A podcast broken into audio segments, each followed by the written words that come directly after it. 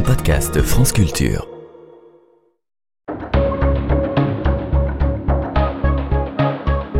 Les pieds sur terre.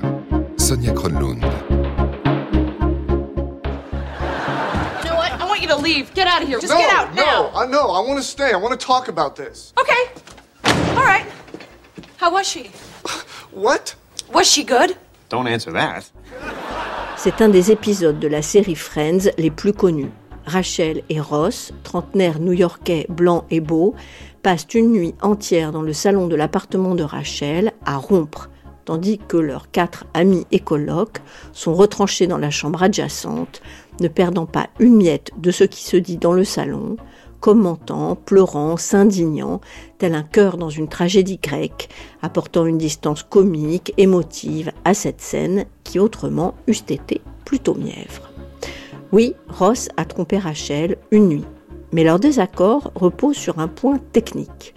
À ce moment-là, leur couple est en pause, ils ont décidé de se donner un peu d'air pour réfléchir. Ross était-il donc en droit d'être infidèle pendant la pause? Hélas, à la fin du siècle dernier, les rapports amoureux ne sont pas encore suffisamment contractualisés pour que Rachel et Ross aient prévu ou envisagé ce cas de figure. Et chacun interprète alors diversement ce vide juridique. Lui s'est senti autorisé et en plus demande pardon. Elle en fait un casus belli et décide de rompre pour toujours, pause ou pas pause. Tout de suite, dans les pieds sur terre, on parle de ça, de l'art de rompre élégamment ou pas, et de la lumière que ces moments de séparation jettent rétrospectivement sur nos histoires d'amour. Par Rita.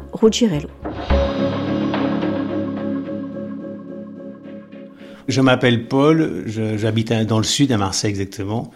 Euh, J'ai bientôt 60 ans et je suis professeur. J'ai grandi euh, sur la côte, dans le sud, et c'est là que j'ai rencontré euh, Agnès pour la première fois. Ça a été tout de suite un, coup de foudre, une grande histoire d'amour qui a duré huit ans. Agnès est une, femme de, caractère, et donc on avait un peu une, vie affective, amoureuse, et un peu en dents de ça montait, ça descendait, il y avait souvent des, tensions. mais on avait quand même une, histoire euh, d'amour très très forte, très euh, volcanique. Et puis, euh, on a habité ensemble, on s'est séparés une fois, on s'est séparés deux fois, mais on a toujours habité ensemble. et cette fois-ci, on avait décidé d'avoir un grand, grand appartement à Marseille, très haut de plafond. C'était des vieux appartements bourgeois de- de- des quartiers du centre-ville de Marseille. Et cette époque-là, je voyageais pas mal en Inde. Et donc, j'étais parti pour euh, trois semaines. J'avais vraiment euh, pré- prévu mon programme et tout ça.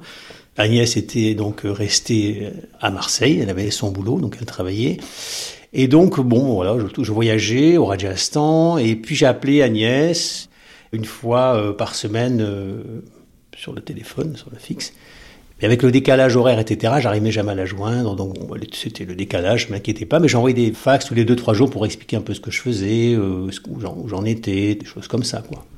Puis alors, c'était les, années 90, il n'y avait rien à l'époque en termes de téléphone portable, de réseaux sociaux, de tout ça. Il n'y avait rien du tout, qu'il y avait juste, à l'époque, un fax. On, communiquait beaucoup par fax, c'était un peu le début, un peu la mode. Et puis le téléphone euh, à cadran, quoi, comme on dit. Quand j'envoyais donc ces lettres et donc ces fax, je savais bien que qu'Agnès lisait euh, les fax. euh, et donc voilà, et la chose se déroulait comme ça euh, pendant euh, trois semaines. hein. C'était comme ça, quoi.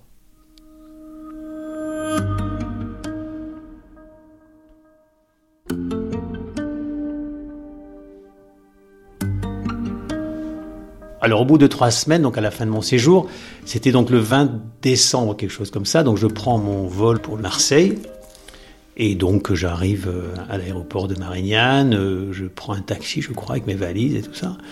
Et puis euh, je savais que j'arrivais à midi, quelque chose comme ça, donc je savais qu'Agnès é- était pas à la maison parce qu'elle travaillait ce jour-là, donc c'était en pleine semaine.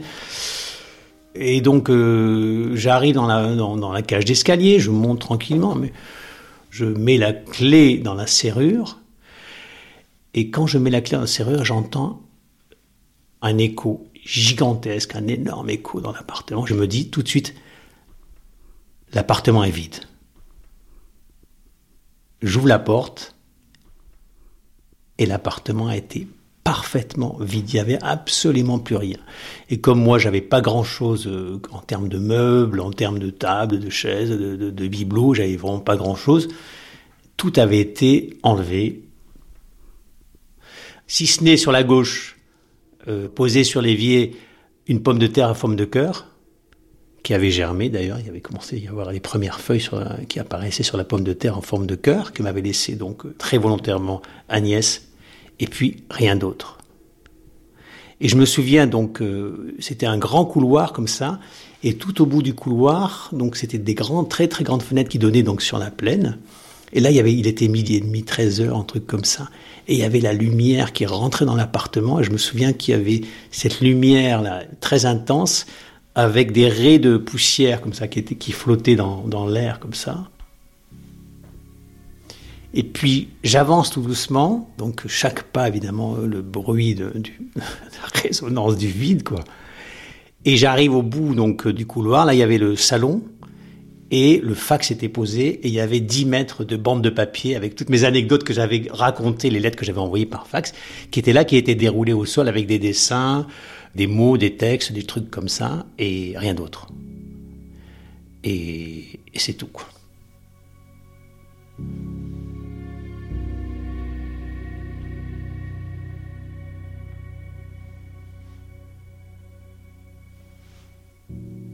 Je m'assois par terre et je me dis une chose. D'abord, j'étais un peu triste, bon, bien sûr, mais je me suis une chose, je me suis mais c'est un cadeau magnifique.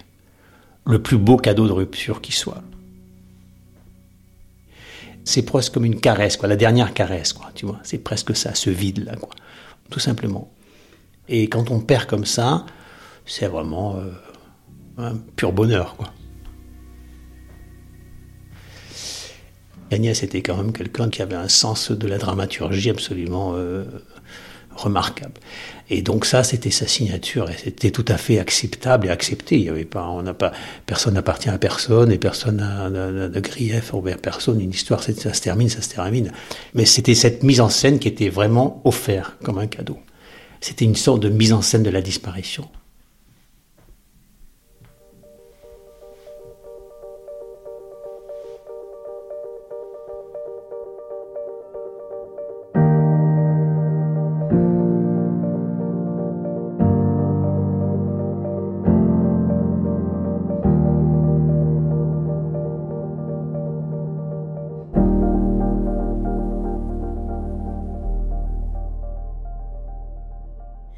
Je m'appelle Cécile, j'ai 44 ans, je suis illustratrice et j'habite à Paris.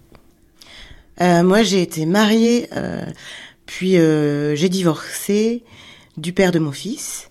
Et ensuite, ben voilà, je, j'ai eu quelques petits trucs, des petits flirts de rien du tout, mais qui n'ont pas duré, qui n'étaient pas des histoires, quoi.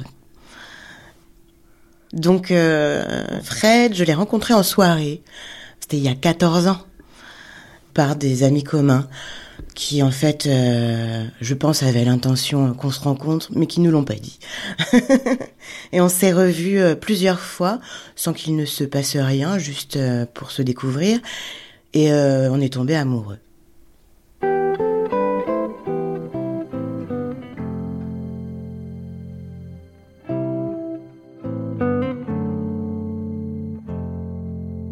Fred, c'est un mec un petit peu plus vieux que moi, euh, il doit avoir 50 plus que moi.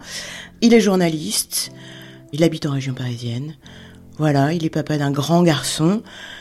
Euh, il est très drôle parce que il est vif en fait d'esprit et euh, il a une super répartie quoi. C'est un sniper, il a toujours un, un bon mot, un truc qui fait marrer tout le monde. Ouais, c'est le mec qui fait marrer le groupe quoi. Alors, quand on s'est rencontrés, bah, je l'ai trouvé très intéressant et intelligent. C'est quelqu'un de très cultivé. Et donc, on a commencé à faire des sorties ensemble, type concert, euh, expo, euh, des trucs chouettes qu'on a envie de partager, quoi. Puis boire des coups aussi, on va pas se mentir.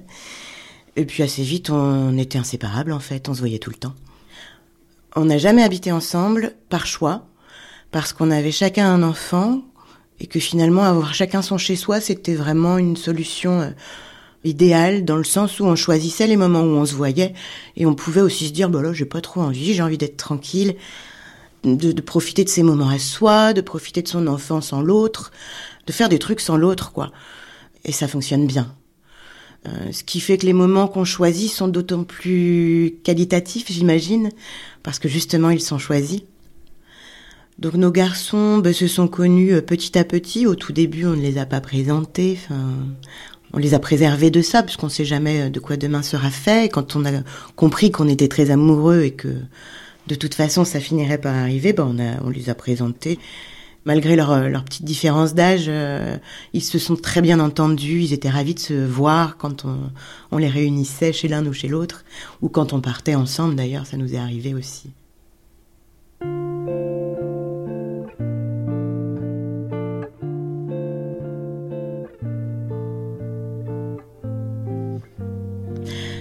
Après six ans de relation, finalement, même pour des gens qui vivent pas ensemble, on avait des habitudes de se voir plutôt tel jour dans la semaine et tout ça. Et donc on a laissé une espèce de routine s'installer. Et puis euh, est arrivé l'été, et l'été, moi j'aimais bien aller un peu euh, dans ma famille, faire des choses de mon côté. Lui euh, faisait aussi des choses du sien, avec son fils notamment.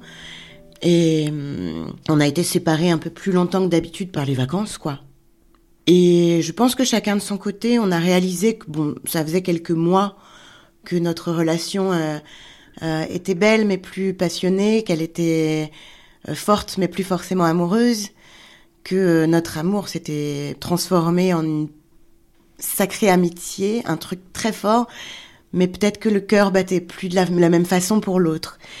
Donc à la fin de l'été, tous les deux, je pense qu'on a perçu chez l'autre la même envie et le même besoin de mettre un terme à la relation amoureuse pour démarrer autre chose, à savoir notre relation d'amitié. Et donc on s'est donné rendez-vous au resto tous les deux et c'était pas du tout dans nos habitudes, notre façon de faire. On se donne rendez-vous au resto en général, on se retrouvait avant, on allait au resto ensemble, enfin comme un couple normal quoi. Et là on s'est donné rendez-vous au resto et je pense que l'un comme l'autre on savait exactement ce qu'on avait à se dire et nos mots étaient d'ailleurs sensiblement les mêmes quand on a discuté ce midi-là on s'aime beaucoup, mais on ne s'aime plus d'amour passion, d'amour qui fait que on a envie d'être l'amoureux. Voilà. Et, on se respecterait sans doute davantage avec une relation d'amitié, quoi.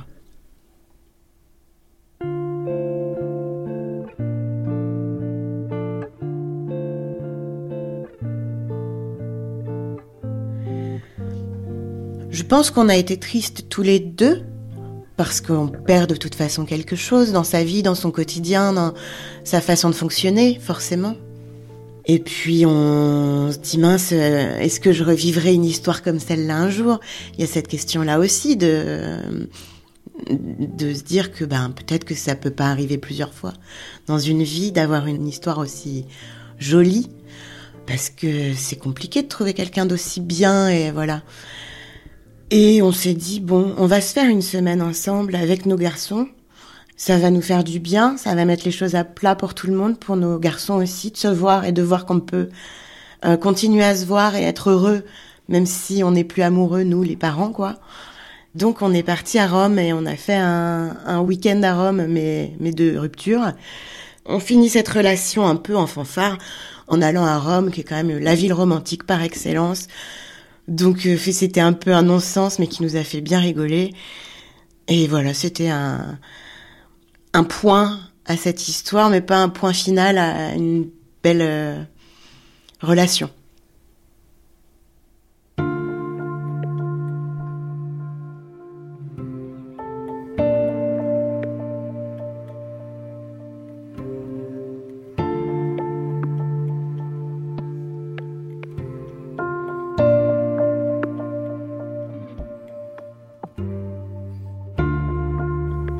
Je m'appelle Eva, j'ai 27 ans et euh, je suis artiste plasticienne. Je suis originaire de Nîmes et donc il se trouve qu'après mon bac et une prépa euh, à 7, euh, je décide de partir faire mes études d'art à Bruxelles. J'avais une amie, ma meilleure amie, qui était déjà là-bas, qui m'a proposé de faire une colocation. Donc on se retrouve en coloc pendant 5 ans.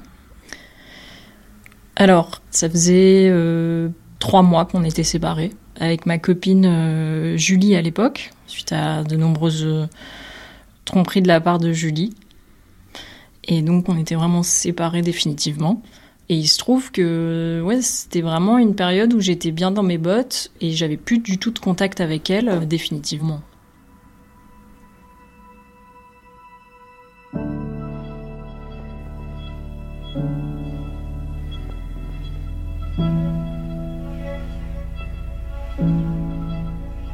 Un soir où j'étais euh, chez moi à Bruxelles euh, avec ma coloc, il y avait la mère de, ma coloc euh, qui était venue passer le week-end à Bruxelles. Et donc je les laisse un peu tranquilles toutes les deux. Elles se couchent dans leur chambre et moi dans la mienne. Il se trouve que nos deux chambres en fait sont collées. Il n'y a aucune isolation à part une petite porte en bois et on s'entend vraiment respirer quoi. Donc euh, moi je me couche, je m'endors et vers euh, 5 heures du matin à peu près, j'entends des chuchotements dans mon dos. À ce moment-là, euh, juste ça me réveille, euh, mais je bouge pas. Et après, j'entends Eva, Eva, j'entends des chuchotements de plus en plus qui se rapprochent de moi. Et j'entends N'aie pas peur, c'est moi. Donc là, je reconnais euh, la voix de Julie et je me dis euh, C'est elle, qu'est-ce qu'elle fout là? Et là, je suis paralysée. J'arrivais pas à bouger. Je pense que j'étais pétrifiée de peur parce que j'ai reconnu sa voix euh, particulièrement. Et il se trouve qu'avec ces petites portes en bois qui nous séparent de la chambre de ma coloc et moi, en fait, elle, elle l'entend et elle déboule dans la chambre, elle allume la lumière. Et on, on comprend pas parce qu'on voit personne. Et donc on se regarde, stupéfaite, on sait pas où elle est, on comprend pas ce qui se passe, euh, mais en tout cas on sait que c'est Julie qui s'est introduit euh, chez nous euh, dans la nuit et, et qu'on a reconnu sa voix.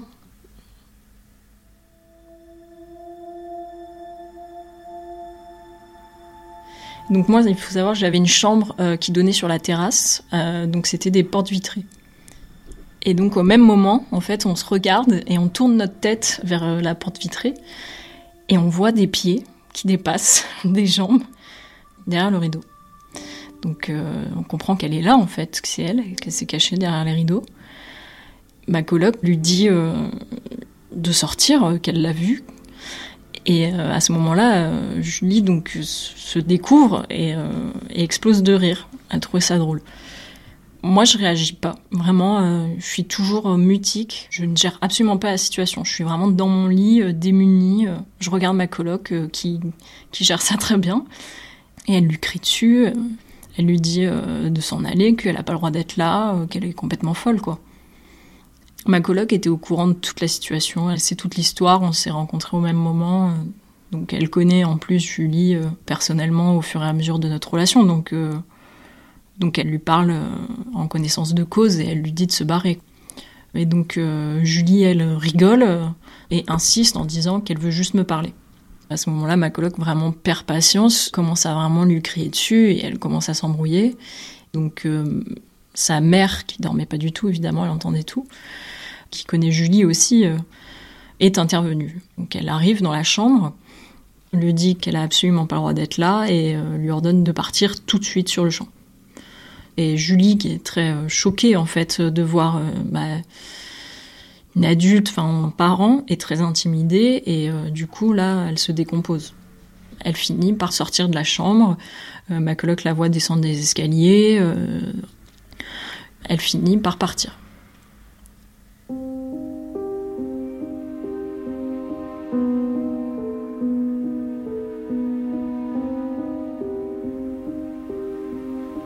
J'étais au, lycée à cette époque-là quand j'ai rencontré euh, Julie. Donc j'avais à peu près euh, 15 ans, il me semble. Quand on s'est rencontrés, j'étais euh, intriguée en fait, parce que c'était euh, ma première relation et mon premier amour. Très vite, je me suis rendu compte en fait par des conflits que dans sa manière de gérer les choses, euh, elle était tout de suite euh, dans la violence, euh, des mots, euh, des gestes. La relation, était déjà en train de s'éteindre. Je pense que c'est surtout elle qui s'accrochait à quelque chose et moi qui essayais de partir. Et juste, j'arrivais pas, quoi. J'étais trop jeune. euh, Je savais pas comment faire. Euh, elle vivait euh, dans la même ville que moi. Elle parlait à tous mes potes.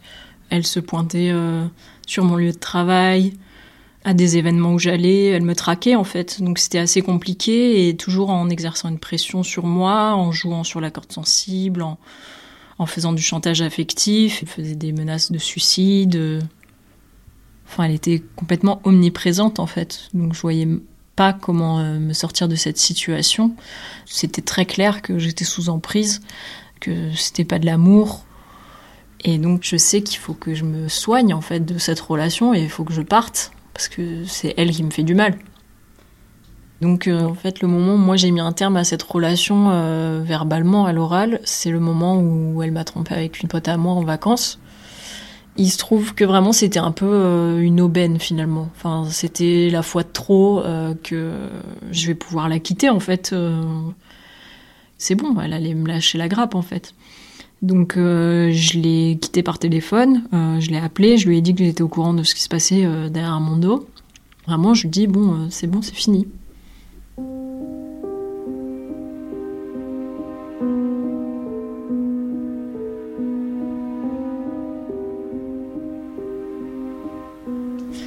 Coloc vient euh, vers moi tout de suite avec sa mère, euh, ferme la porte et s'assoit sur mon lit. Elle me demande si ça va. Euh, je leur dis que je suis choquée, que je comprends pas.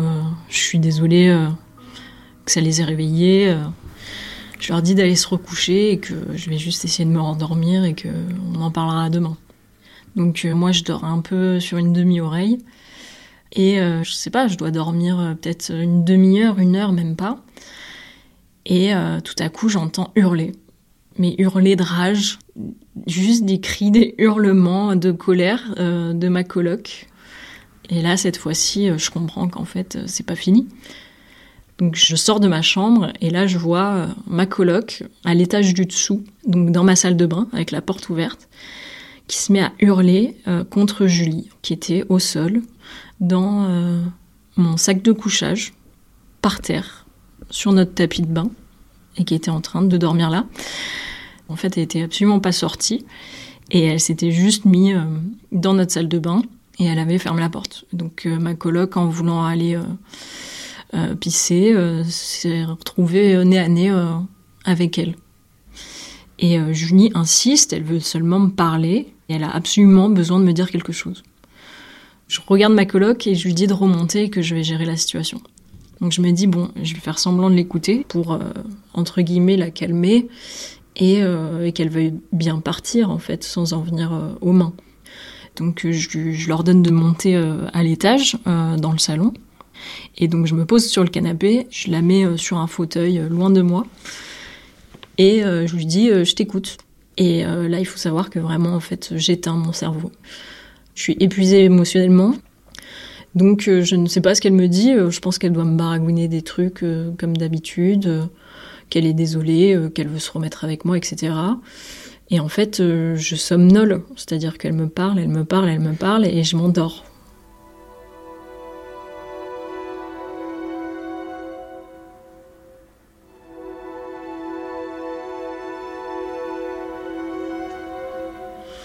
Je réouvre les yeux à un moment donné et je la vois hyper proche de moi, euh, limite euh, à me prendre la main. Et là, je la, pousse vraiment euh, violemment. Je la prends, je la sors de la cuisine et je lui dis tu dégages, tu dégages, tu dégages.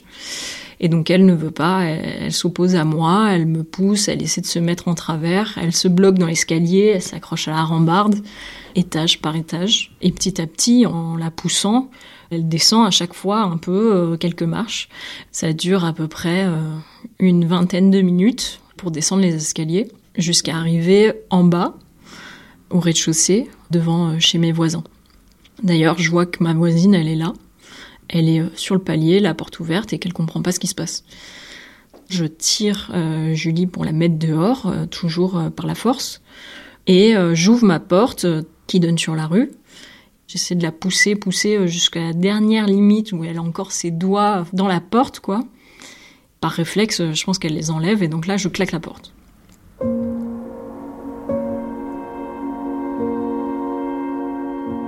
Et à ce moment-là, ça tambourine. Donc là, des coups, des coups dans la porte, ça sonne.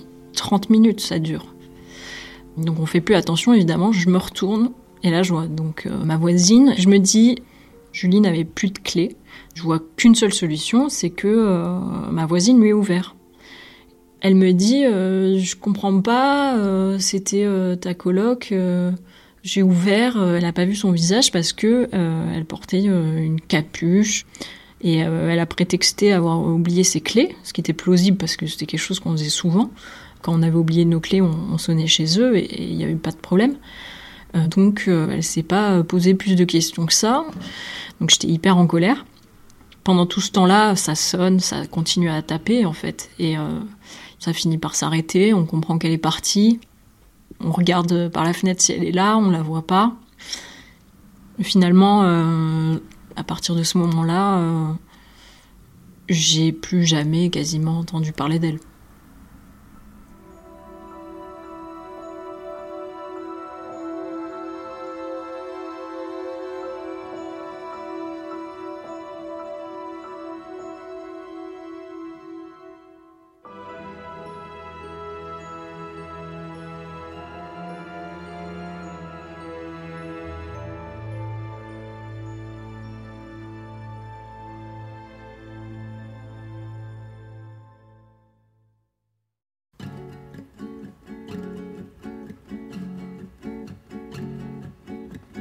Tell me where the wind is blowing, cause that's where the music's going.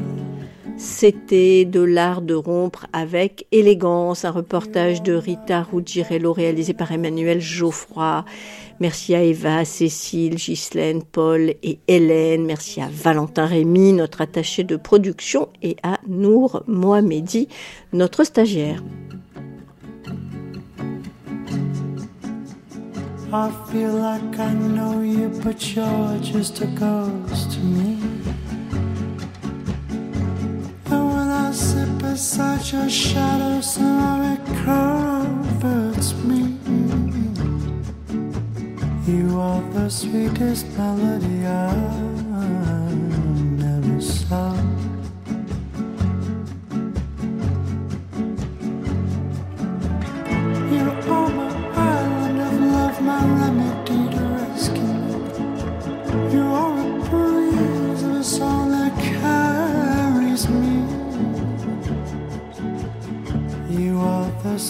sweetest melody I never saw.